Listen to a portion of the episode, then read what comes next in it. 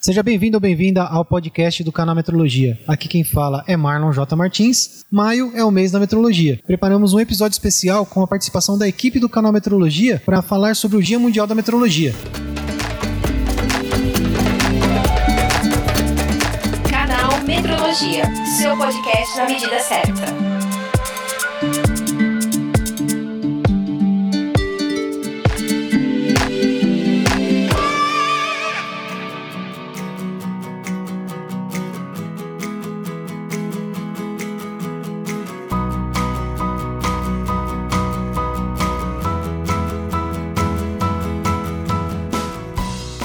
Depois de uma intensa semana no canal Metrologia, convidamos Cresivando Fernandes e Júlio César para contar como foi a experiência de preparar sete dias de conteúdo voltados para o Dia Mundial da Metrologia.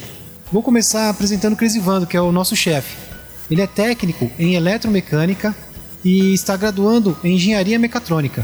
Foi campeão nacional da Olimpíada do Conhecimento em 2012 na modalidade de metrologia dimensional. Atuou como responsável técnico do Laboratório Dimensional do Senai de Alagoas. E o Júlio, ele participou do nosso episódio onde falamos sobre instrumentação e a profissão de instrumentista. O Júlio é eletroeletrônico, instrumentista, técnico em automação industrial, tecnólogo em produção industrial e graduando em engenharia química. Foi campeão da Olimpíada do Conhecimento também, na modalidade Instrumentação e Controle de Processos em 2010. Crisivando e Júlio, sejam bem-vindos ao podcast do canal Metrologia. É um prazer, Marlon, estar aqui novamente. O prazer é todo meu e espero que vocês gostem do que a gente vai falar daqui para frente. Antes de falarmos sobre a Semana da Metrologia, Cris Ivando, você pode nos contar qual a inspiração para criar o canal Metrologia? Posso sim. Foi, foi uma longa trajetória. Inicialmente, como você já falou, né, eu participei da Olimpíada do Conhecimento lá em 2012 e eu precisei fazer uma preparação intensa para participar dessa Olimpíada. Não foi simplesmente chegar lá e participar e testar meus conhecimentos, teve uma longa preparação para participar da Olimpíada do Conhecimento na modalidade de metrologia dimensional e durante essa preparação eu precisei estudar na internet e percebi que não tinha muito conteúdo voltado para a metrologia. Né? Então, todo o conhecimento que eu aprendi durante essa preparação foi passado pelos, pelo meu técnico ou foi através de cursos presenciais, que geralmente era fora do estado que eu morava, e aí o curso ia lá para cima, e foi daí que eu pensei que eu poderia disponibilizar o pouco de conhecimento que eu tinha e que de alguma forma poderia ser útil para outras pessoas da área ou algum entusiasta. Qual a importância do Dia Mundial da Metrologia para vocês? Bem, o Dia Mundial da Meteorologia ele acaba sendo um marco de todo o sistema que a gente tem, né, que a gente utiliza, ou seja, tudo que a gente tem hoje é baseado em medições, por mais que a gente não perceba. Então, o Dia Internacional da Meteorologia justamente nos mostra né, essa relação de dependência que a gente tem das medições. Então, o Dia Mundial da Metrologia é muito importante porque coloca a metrologia no mapa do mundo. Né? É uma oportunidade de a gente debater sobre o tema e aí vários laboratórios do mundo todo, vários laboratórios aqui do Brasil, várias organizações reservam o dia para divulgar a metrologia, para falar de metrologia, para falar dos avanços que a metrologia vem proporcionando. E é isso, é um dia que a metrologia fica no mapa, não só aqui no Brasil, como no mundo todinho. Como foi a preparação para a Semana da Metrologia?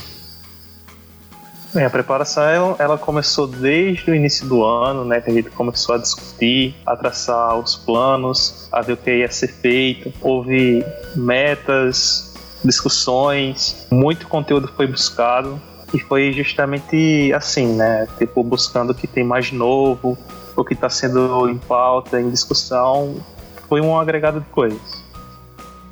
É verdade. A semana da metrologia foi pensada em janeiro, mais ou menos, né? Então teve todo um planejamento, uma preparação, decidir o que é que a gente ia falar, decidir como é que a gente ia abordar os temas durante todos esses sete dias. Foram sete artigos, sete podcasts, sete vídeos em sete dias. É muita coisa para se fazer. Durante essas nossas reuniões, a gente bateu o martelo, decidiu é, seguir o tema proposto pelo Dia Mundial da Metrologia, que foi a constante evolução do sistema internacional de unidades, e aí a gente só precisou decidir o que é que a gente ia abordar que tivesse condizente com esse tema, né? Então a gente decidiu dedicar um dia da semana para cada unidade de medida, tanto o artigo como o podcast como o vídeo ficou exclusivo para uma unidade naquele dia.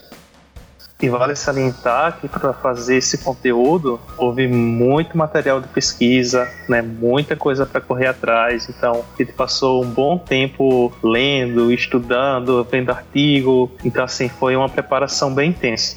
É, só o podcast que fugiu um pouco do assunto, então foi conseguir alcançar o tema, acho que no terceiro ou quarto dia, que foi falar sobre acho que o segundo, né? Foi importante porque a história do, do sistema internacional em si. Né? Então não tinha como começar falando das unidades sem antes entender como foi que o sistema internacional iniciou e como evoluiu até os dias de hoje. E quais as dificuldades na pesquisa de conteúdo sobre o sistema internacional? Boa parte do conteúdo ele se encontra em outros idiomas, né? Principalmente o inglês. além disso, a literatura muito específica, com, muitos termos técnicos. Um dos pontos de dificuldade é justamente a barreira que é, pode ter questão de língua, né, de linguagem técnica. É, para mim, basicamente, foram duas grandes dificuldades, né? A primeira é a língua, né? Como o Júlio falou, o inglês predomina. Raramente você vai encontrar algum material em português. A segunda, onde a gente pesquisou, os artigos que a gente leu e tudo mais, é uma linguagem muito densa e técnica. E aí eu tinha, a gente como equipe tinha que traduzir duas vezes o conteúdo. Né? A primeira era traduzida do inglês para o português e a segunda era traduzida a linguagem técnica de modo que ficasse entendível para todo mundo. Né? Inclusive teve uma grande dificuldade né, durante esse caminho de, de construção de conteúdo que foi no tema sobre a unidade de corrente elétrica, o ampere. Foi disparado a unidade que a gente teve mais dificuldade porque a gente teve que se aprofundar no conteúdo a ponto de entender. Primeiro a gente tinha que entender o que estávamos pesquisando para depois traduzir para vocês de modo que ficasse entendido, porque essa unidade estava trabalhando com física quântica, então você imagina, né? A gente pegar um artigo falando de física quântica, além de ter que entender porque estava em inglês, ter que entender o que os meteorologistas estavam falando e deixar de um modo bem simples para vocês tem o artigo, podcast e os vídeos. Apesar de eles serem separados, dentro do canal Metrologia, cada um às vezes opina ou um ajuda o outro em cada plataforma, né? Não uma coisa independente dentro do canal, né? Exatamente. É, nós temos o grupo onde a gente discute qualquer ponto, qualquer ideia é levada para o grupo e a partir daí começa a ter uma discussão. Cada um, por mais que tenha o mesmo tema, acaba tendo uma perspectiva diferente. Então, o mesmo assunto sob diferentes óticas. Isso foi o, o ponto-chave, né? Porque a gente se propôs a falar do mesmo assunto em abordagens diferentes. Então tinha meio que um microtema para cada abordagem, né? Então, para o artigo a gente ia falar da mesma unidade, só que uma perspectiva diferente. Tinham conteúdos diferentes das outras plataformas que a gente estava utilizando. O vídeo foi a mesma coisa e no podcast também. Então era a mesma unidade sendo abordada de maneiras diferentes e com conteúdos diferentes entre si. Semana da Metrologia foi uma novidade pra gente, né? É verdade, foi uma, uma, abordagem que foi milimetricamente pensada. Né? Desde o começo do ano, a gente começou a discutir formas de conseguir transformar esse conteúdo técnico, muito científico, para uma linguagem que atingisse a todas as pessoas. A metrologia, ela não se limita apenas ao meio acadêmico, né, ao meio científico. Ela toca a vida de todas as pessoas fazer com que ela saia desse ambiente puramente técnico para ir para um, um contexto cotidiano acaba exigindo um pouco mais de conhecimento, né, como o Presivando falou, de se aprofundar, porque como a gente vai simplificar sem realmente entender determinadas coisas. Então acaba exigindo um entendimento mais além daquele que a gente tem, vamos dizer, para as obrigações técnicas da gente. É justamente isso, né? Porque o que o canal propõe é divulgar metrologia, certo? Então não adianta a gente vir aqui falar tecnicamente de tudo que a gente está pesquisando, porque nem ganha o canal, nem ganha você como telespectador, né? Você não vai entender nada e a gente vai estar tá falando pro vento. E aí uma sacada, né, para caso você queira se aprofundar no que a gente vem falando durante esse tempo, é sempre olhar nas referências, né, no material que a gente está utilizando e que a gente utilizou para fazer a pesquisa. E é importante que a gente faz questão de deixar todos os links de todas as pesquisas sempre listado, tanto na descrição dos vídeos como no corpo do texto que a gente está escrevendo. A gente deixa essas referências lá. Então, se você quiser se aprofundar, achar que aquilo que a gente falou foi raso demais, então clica lá nessas referências e lê o material que tenho certeza que vai ser bem útil. Isso é verdade, bem legal mesmo. O que vocês acharam de produzir a Semana da Metrologia? Como foi para vocês a Semana da Metrologia?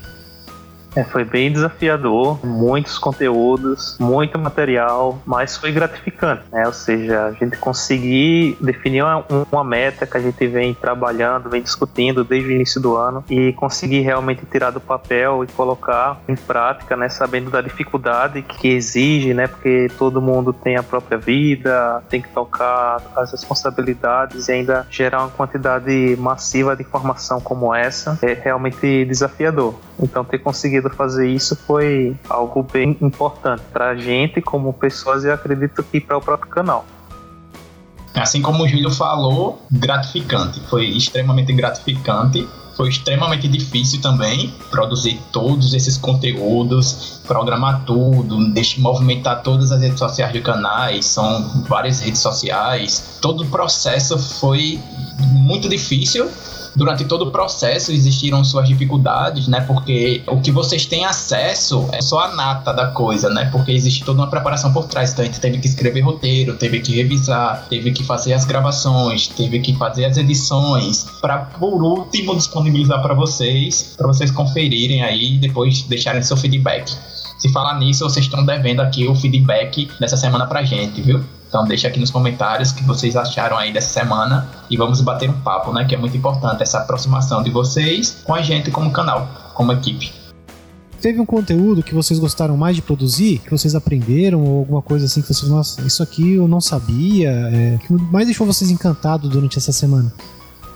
O conteúdo que mais me chamou a atenção, assim, que eu mais gostei de desenvolver foi o do MOL falar sobre a constante de advogado foi muito bom no sentido de me dar uma noção. A gente normalmente usa em fórmula, a gente não pensa, não reflete, então assim, a gente basicamente usa aquele número e pronto. Criar as comparações de uma forma do mundo real perceptível com essa constante foi algo assim para mim surpreendente, né? De ser um número gigantesco que é usado para definir aí a quantidade de matéria, né? Ser um, um dos critérios para ser utilizado nessa definição o conteúdo que eu mais gostei de produzir foi o mais difícil no final das contas, né? Foi justamente sobre a unidade de ampere, porque inicialmente, quando eu estava realizando as pesquisas, você deparava com o termo metrologia quântica. E essa palavra quântica já é assustadora. Né? Então, para gente que meros mortais, para entender o que se passa né, nessa área da física,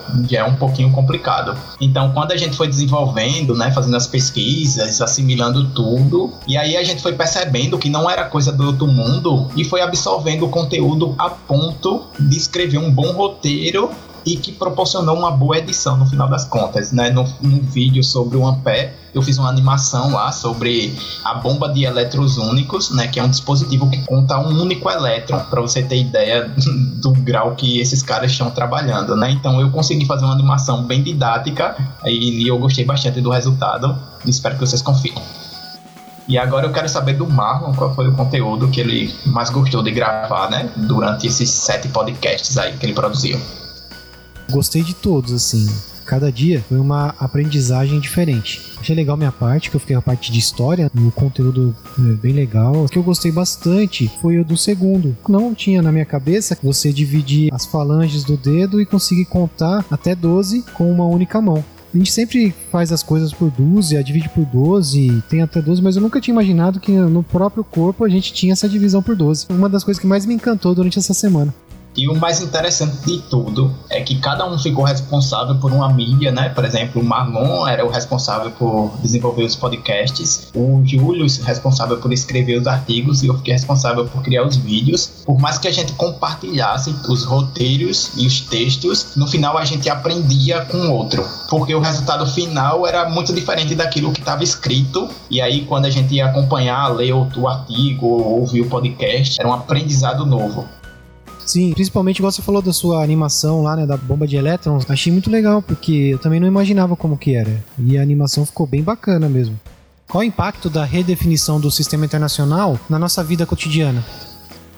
Não vai ter essa diferença no, no, dia a dia. Né? A forma como é definido, né? a forma como você vai ter um padrão, uma referência, que ela pode ser gerada em qualquer lugar do mundo, vai garantir que lá no final do processo, né, quem está usando lá o instrumento no fim desse processo vai poder confiar naquela medição, né? Ou seja, a quantidade de erro vai diminuir um bocado, né? O principal benefício vai ser uma medição mais precisa é, o interessante de tudo, né? Não, não é por acaso que a gente não vai sofrer com essas alterações diretamente, né? Não é por acaso. Isso tudo é muito bem planejado. Então, quando os meteorologistas decidem redefinir uma unidade, eles se preocupam em não afetar a população como um todo, né? Então eles fazem de modo que todas as medições que são utilizadas hoje em dia sejam rastreáveis a essa nova redefinição que eles estão propondo, né? Então não é simplesmente por acaso, ah, não vai afetar a população, simples assim. É porque eles se planejam para que a nova redefinição seja rastreável à definição atual, de modo que não impacte e não tire a noção quantitativa das pessoas em relação relação àquela determinada unidade. E normalmente eles fazem essas alterações ou é para diminuir a incerteza ou é para melhorar a reprodutibilidade da grandeza dentro do sistema internacional, né? Qual a importância dessas alterações? Uma das principais vantagens né, desse, dessa nova proposta do Sistema Internacional de Unidades é a democratização do acesso às unidades. Hoje em dia, para você ter um, uma massa seja rastreável ao protótipo internacional do quilograma, que fica lá na França, você tem que mandar daqui do Brasil lá para França para poder fazer esse tipo de comparação. E aí o custo vai lá para cima. Com essa nova proposta, por exemplo, na redefinição do quilograma, o mundo todinho vai ter acesso à unidade de base do quilograma é, de modo primário. Eu aqui no Brasil vou poder desenvolver um instrumento de medição capaz de gerar um quilograma, como outra pessoa no Japão vai também poder desenvolver um sistema de medição capaz de gerar um quilograma. Então, a, a principal vantagem de tudo é o acesso à unidade primária de modo democrático, né? E, consequentemente, o que vai ficar mais acessível para todo mundo e mais em conta, mais barato. E essa semana a gente também lançou nossa campanha no padrim.com. Você pode falar um pouco sobre essa campanha? Então, a campanha no Padrim vem mais para dar suporte a todo esse projeto, a toda essa plataforma que é o canal Metrologia, no intuito de sempre melhorar o que a gente está produzindo, criar mais conteúdos e de melhor qualidade. O objetivo dessa campanha é nos ajudar a melhorar a qualidade do conteúdo que é gerado, é de tornar acessível esses conhecimentos, né, que a gente sabe que é um conhecimento restrito e limitado, e também investir na infraestrutura do canal, né, na parte de site, equipamento, etc. E a contribuição não se restringe apenas à parte financeira. Se você tiver um amigo que gosta de metrologia, apresente o canal para ele, compartilhe nas suas redes sociais, que isso já ajuda muito no crescimento do canal e a gente fica muito grato por isso. Nossos convidados foram Cris Evandro Fernandes e Júlio César, colaboradores do canal Metrologia. Fica aqui o espaço para vocês deixarem seus recados e fazer suas considerações finais. Agradeço muito pela oportunidade, né, de estar aqui em mais um podcast, mais um para lista e falar para o pessoal que não esquece de seguir a gente nas redes sociais. Então, eu espero que você tenha gostado desse bate-papo. Espero participar mais vezes. Então, aproveita e passa lá no site, no canalmetrologia.com.br e confere todos esses conteúdos que foram disponibilizados na Semana da Metrologia e também tem outros conteúdos também diferentes desses que já estavam lá na plataforma. Como o Júlio falou, também aproveite para seguir lá nas nossas redes sociais, principalmente no Instagram e no Twitter são as duas redes sociais que a gente utiliza mais. E também é importante deixar claro que, caso você se torne um apoiador, teremos recompensas exclusivas para você, tá certo? Muito obrigado e até a próxima. Se quiser contribuir com esse podcast, deixe sua avaliação no iTunes. Este mês, iniciamos nossa campanha de apoio no Padrim.com, como já falamos anteriormente. Se você puder apoiar nosso projeto, ficaremos super agradecidos. Qualquer contribuição é muito bem-vinda. Temos recompensas exclusivas para os apoiadores. Se quiser mais informações de como apoiar e quais as recompensas, eu vou deixar o link nas notas desse episódio. Para mais conteúdo de metrologia, acesse canalmetrologia.com.br. Além do podcast, postamos artigos e vídeos. Fale com a gente através do e-mail contato@canalmetrologia.com.br e também pelas redes sociais. É só procurar por Canal Metrologia. Obrigado pela companhia e até o próximo episódio.